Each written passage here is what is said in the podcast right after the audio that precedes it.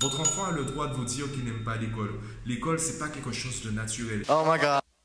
When the East is in the house. Oh my god. When the East is in the house. Oh my god. Yo, bienvenue dans l'épisode 5 de l'émission Mathmaniac. Aujourd'hui, je vais répondre à la question de parents qui me disaient cela fait un bon moment, plusieurs mois, même plusieurs années, que ce parent paye des cours particuliers à son enfant et malgré cela, les résultats ne montent pas, les résultats ne progressent pas. Et donc la question c'est est-ce qu'il faut encore changer de professeur particulier ou bien il faut admettre que l'enfant ne peut pas aller au-delà de cela? Alors personnellement, je refuse de croire que certaines personnes ne sont pas assez intelligentes pour avoir 20 à l'école. Vu le programme scolaire jusqu'à la terminale, j'estime, c'est mon opinion personnelle, euh, j'estime qu'on est tous capables d'avoir 20. Après, c'est juste une question de priorité. Est-ce qu'il faut que tous les élèves visent 20 Non. Personnellement, même si je retournais à l'école aujourd'hui, je pense pas que je viserais 20. Ceux qui travaillent pour avoir un 15, un 16, ils sont peut-être inscrits dans un club de foot ou un club de basket où ils font euh, des, activités artistiques. Donc le temps qu'ils ne passent pas à travailler sur leurs notes à l'école, ils le passent peut-être bien à vivre leur jeunesse autre part. Donc avoir 20, même si c'est possible, euh, je dirais pas que c'est un objectif forcément à, imposer à tout le monde.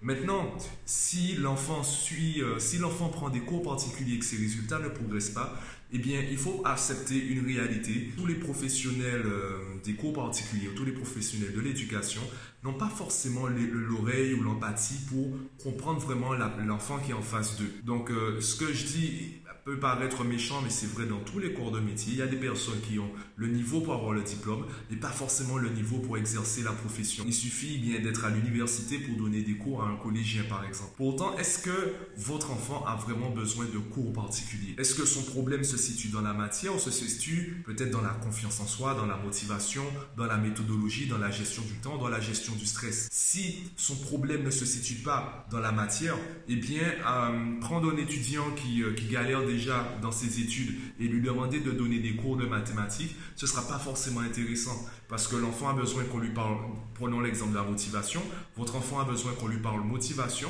et en face on lui parle de mathématiques. Donc forcément, il y aura un fossé entre les deux. Mais si on se contente de lui parler mathématiques ou physique, chimie ou français, eh bien ça va pas lui parler puisque c'est de la théorie et lui, il demande de la pratique.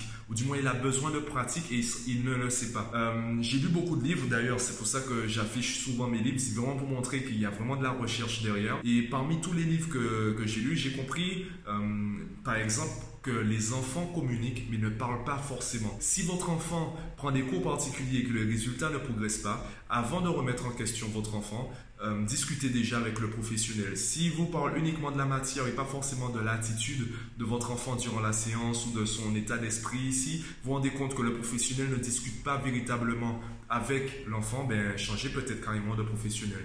Et vous aussi, discutez avec votre enfant, écoutez vraiment son ressenti sans juger. Votre enfant a le droit de vous dire qu'il n'aime pas l'école. L'école, c'est pas quelque chose de naturel. Et de la même façon, vu qu'on est censé apprendre toute notre vie, pourquoi on force les enfants à bosser jusqu'à leurs 18 ans, à leur imposer un certain niveau de connaissance Puisque de toutes les façons, ils vont continuer à apprendre après.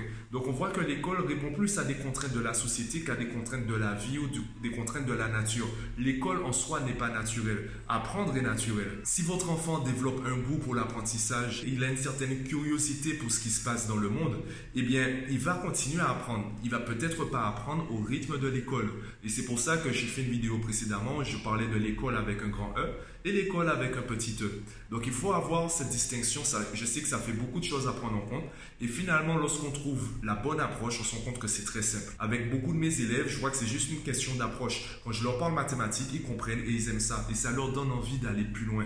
Alors qu'à l'école, ben, dans une classe de 30, c'est pas évident pour un professeur de trouver l'approche qui va satisfaire tout le monde. Donc pensez à cela. Euh, dites-moi en commentaire ce que vous en pensez et comment vous vivez la chose avec votre enfant.